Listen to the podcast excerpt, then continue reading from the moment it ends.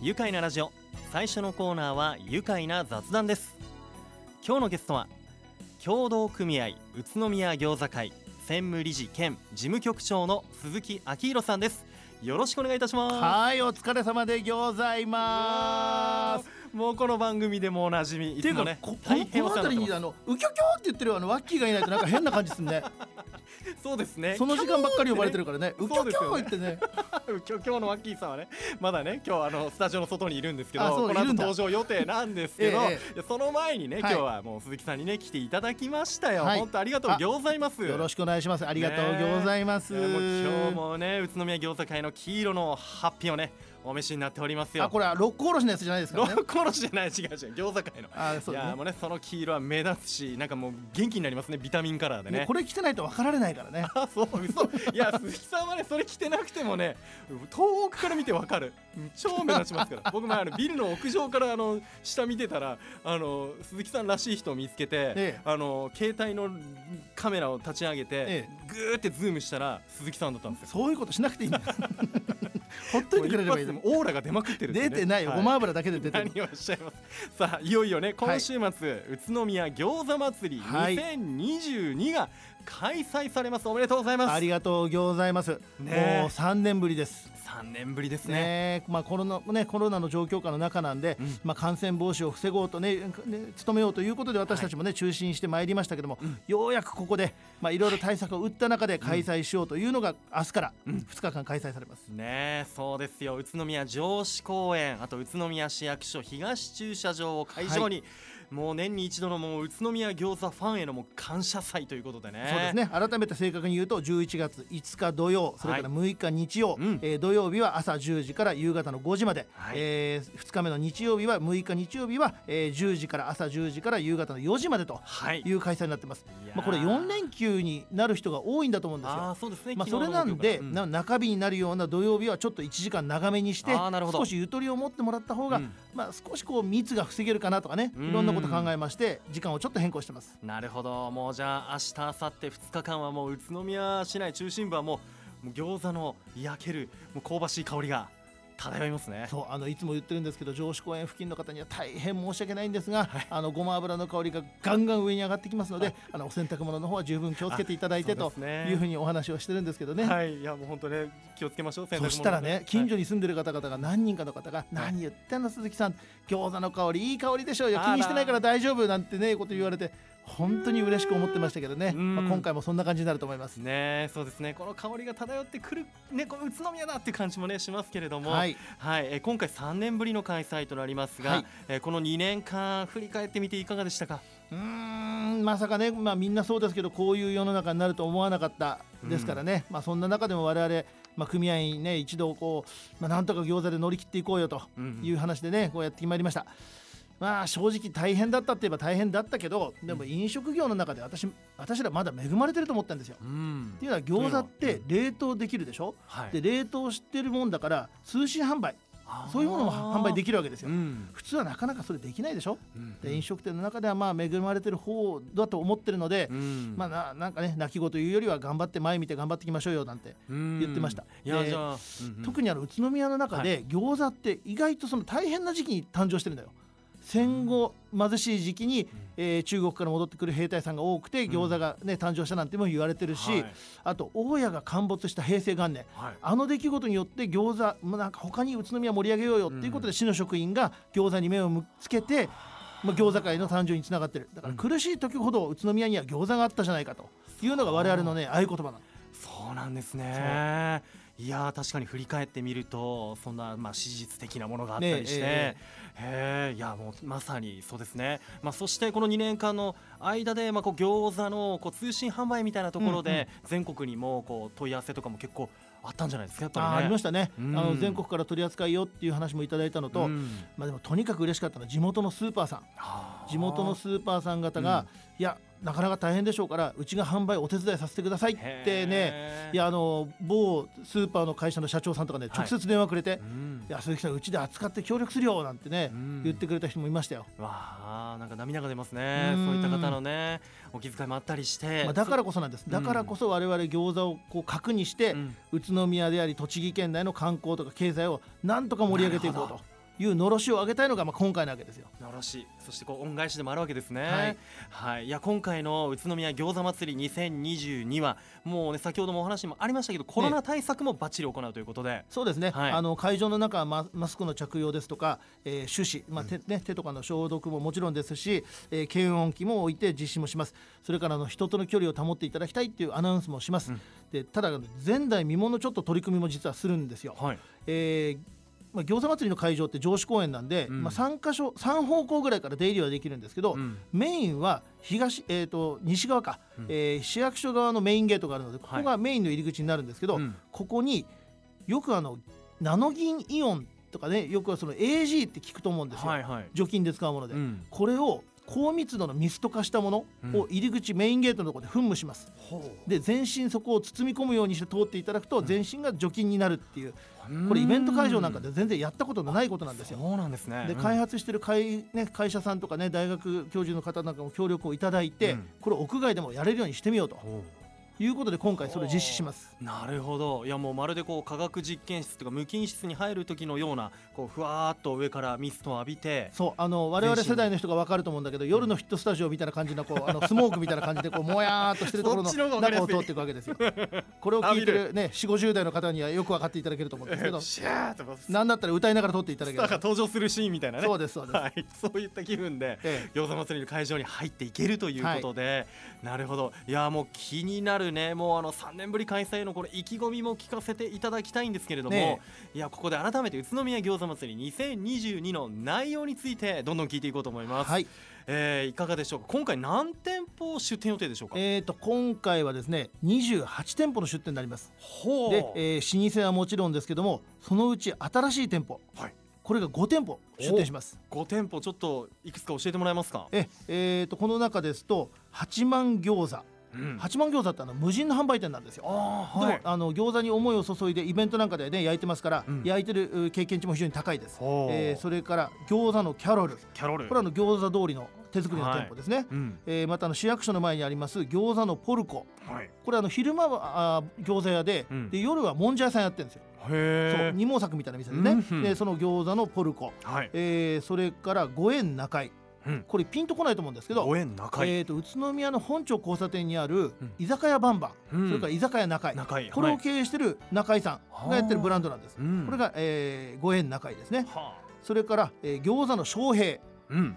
これもピンとこないと思うんですけど、うんうん。昔のね宇都宮みんみんむつみ町店、はい。えー、とトライアルのすぐ今の。はい隣、トライアルのはい、うん。隣ありますね。あそこの店舗です。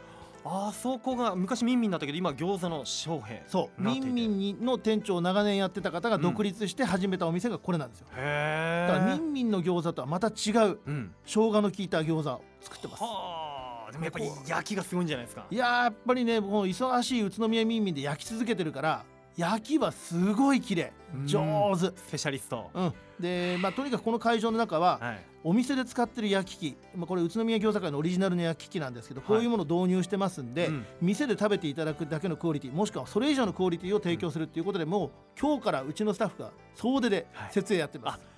そうですか。今頃もねもう準備されていてふうまあ明日に備えているっていう感じですがそうです。いやもう本当この新しい新店舗5店舗が加わってますけれども、もうそれぞれねもう本当こだわりがもういっぱいあって八幡餃子さんは、えー通常よりも7倍のニンニクを使用されていたりとかそう。至高のニンニク餃子。至至高のニンニクよ餃いや気になりますね。ね、うん、みんな個性豊かでしょ？で餃子のポルコなんていうのは焼肉の部位かなと思うような、うん。トンタンが入ってたり豚の頭が入ってたり、トントロが入ってたり、うわー。肉使いすぎてて大丈夫かなと思うけどね。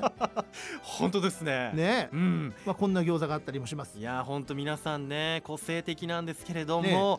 あの餃子の販売価格って当日はいくらになります？えあのこれまでは実はあの100円で提供してたんですけど、はい。どうしても今原材料が高かったりね燃料費が高くて、本当にもう100円では提供できない、なのでまあギリギリなんですけど、まあ、200円ということでね一律やらせていただきます、なるほど。でただし、うん。お店によって大きさねジャンボ系の餃子があったりね、うん。一口系の餃子があったりあと中に使ってる原材料違いますから、うん。お店ごとにギリギリ攻められるところのの数を設定しましょうと。いうことなので、はい。まあ、さっきお話ししたようなね中にはあの、えー、五円中井さんとかね、はい。この辺は大きさ大きいですし、大きめ。うん餃子通りの悟空。はい。でここも餃子大きいです。なのでここは3個だったりするんですけど、うんうん。一口サイズでた食べられる、えースーパー流通でも販売しているマルシンフーズ、うん。ここの餃子は6個だったりとかね、お店ごとに個性とともに数をちょっと変えさせていただいてます。ねえ本当ですよね。もう大きもう本当餃子もみんなひそれぞれ形もちょっと違ければ大きさも違うんで、ね。はい黒助形で分かる店あるでしょ結構。いや結構ありますよ、ありますあります。はい。もう仰天堂さんもそうだし、うんうん。あとそうですねトンキッキさんとか、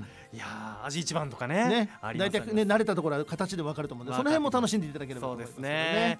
さあもう天気も味方してくれそうですよね。なんかさっき天気予報見たらすごいね昨日両より良くなってるね、方はい。土日ともに晴れマークがついてますからね。まさに餃子日和になりそうですよね。そういうことですね。さあ宇都宮餃子祭り2022はいよいよ今週末土曜日日曜日の開催です。いやーたくさん食べてもらいたいですね。いやーなくななくならないんだよねところがね。なくならないだけの在庫を用意してますんでね。からはい。安心してくださいということで、それではここで一旦ブレイクしましょう。愉快な雑談。今日のゲストは協同組合宇都宮餃子会専務理事兼事務局長の鈴木昭弘さんです。改めましてよろしくお願いします。はい改めましてよろしくお願いします。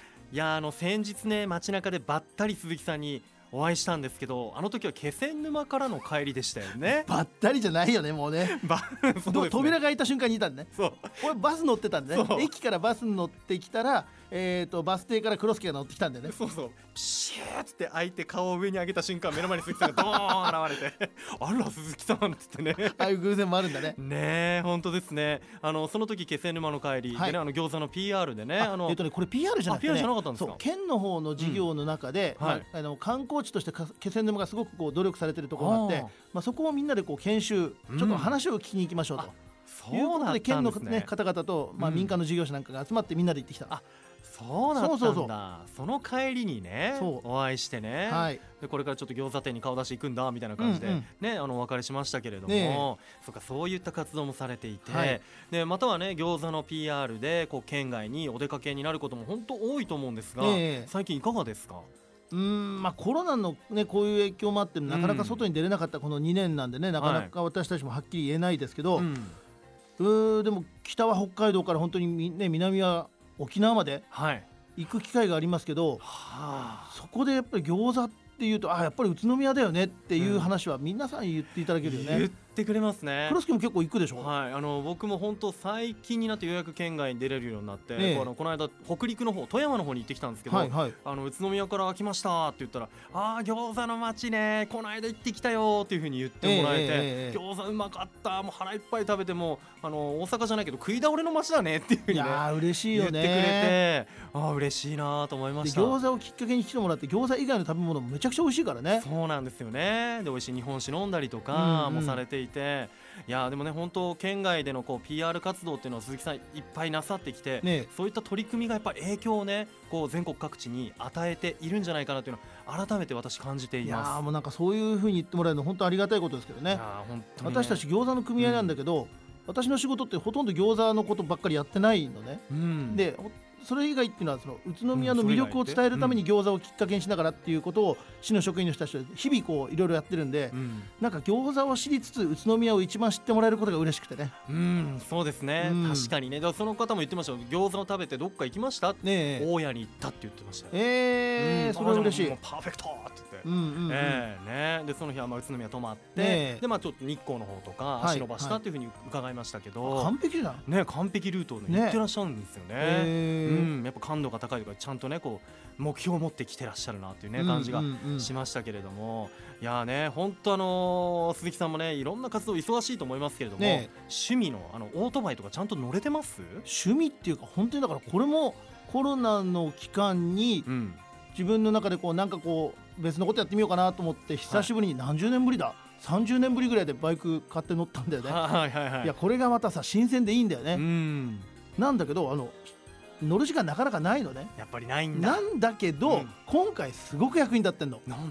え？うちの事務所からうん上司公演の設営、まあ、昨日から設営始まって打ち合わせしてるんだけど、はい現場の確認とか打ち合わせに行くのにはい普段だったら車で行って駐車場入れてだったの、うんバイク楽なんだよね。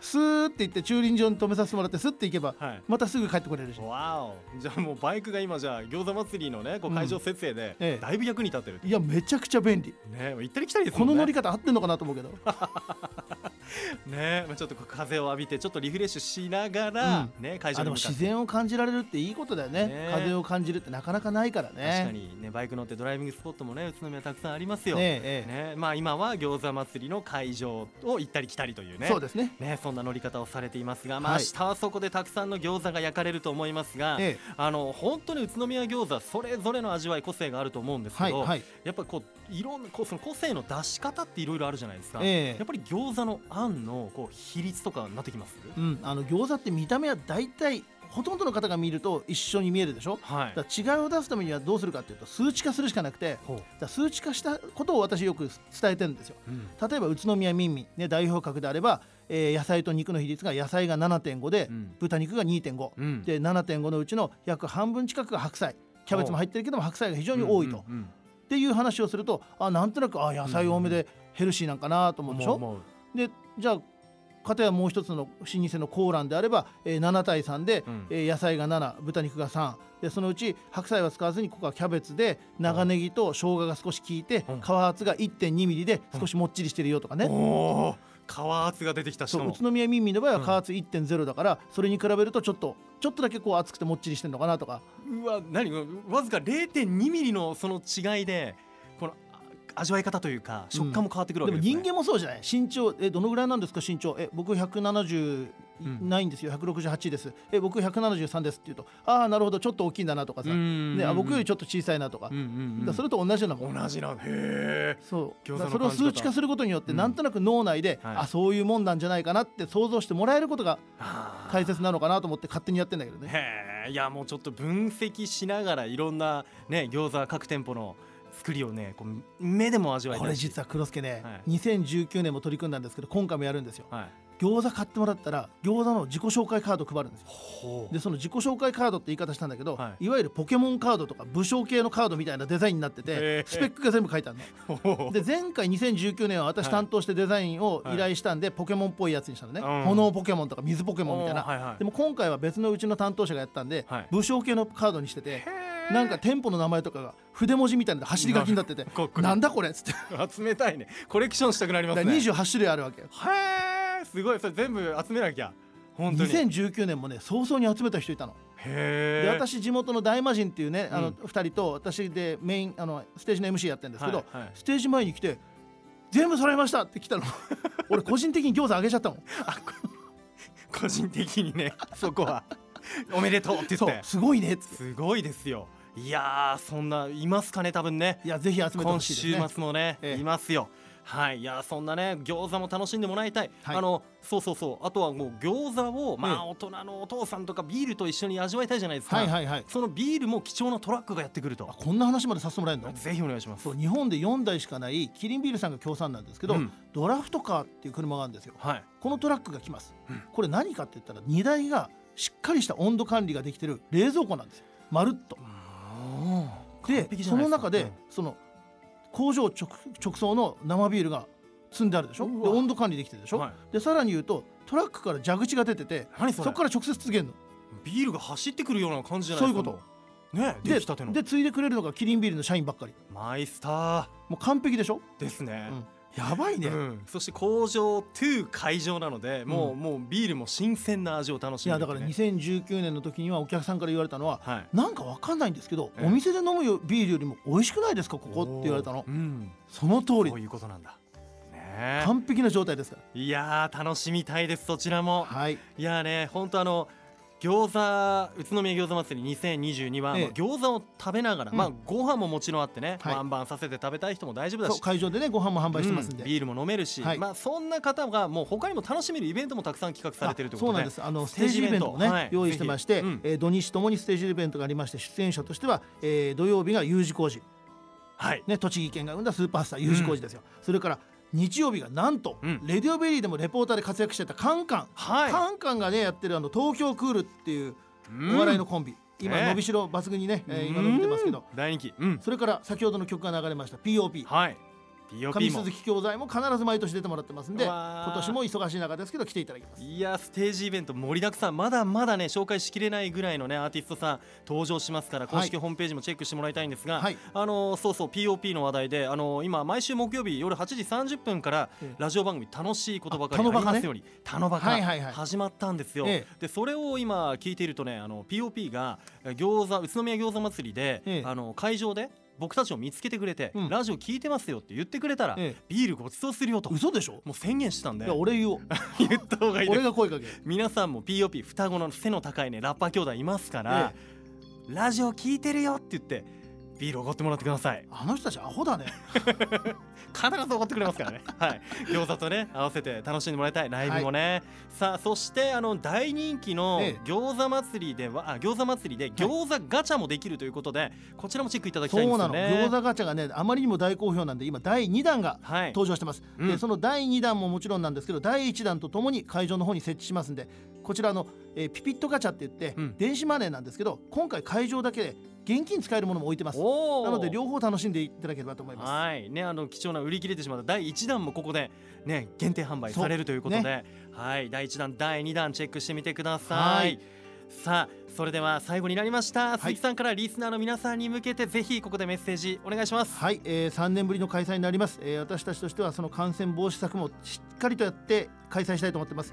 でお越しいただいた方々はぜひ、えー今回の餃子通りに餃子モニュメントなんてね、うものもできましたんで、はい。ここも新しくできたものを見ていただきつつ大谷含めて宇都宮の中それからさらに言ったら日光を含めたうん。栃木県内、はい。ここに足を運んでいただけるきっかけにしていただければと思ってます、はいはいわかりました。ありがとうございます。宇都宮餃子祭り2022明日明後日11月5日6日朝10時から行われますよ。宇都宮城址公園宇都宮市役所東駐車場で開催されます。ぜひ公式ホームページもご覧ください、えーそして餃子会の YouTube チャンネルの方ですね、はい。えー5日土曜日12時から15時まで、えーこちらは動画の配信が生配信やります。生配信が行われます会場と合わせせて生配信もありますのでぜひこちらもご覧になっていただければと思いまはいでは最後になりました。このワードで一緒に締めましょう。いきますよ。すはい。せーの。餃子で愉快だ。宇都宮。愉快な雑談。今日のゲストは協同組合宇都宮餃子会事務局長鈴木明宏さんでした。どうもありがとう餃子ありがとうございました。住めば愉快な宇都宮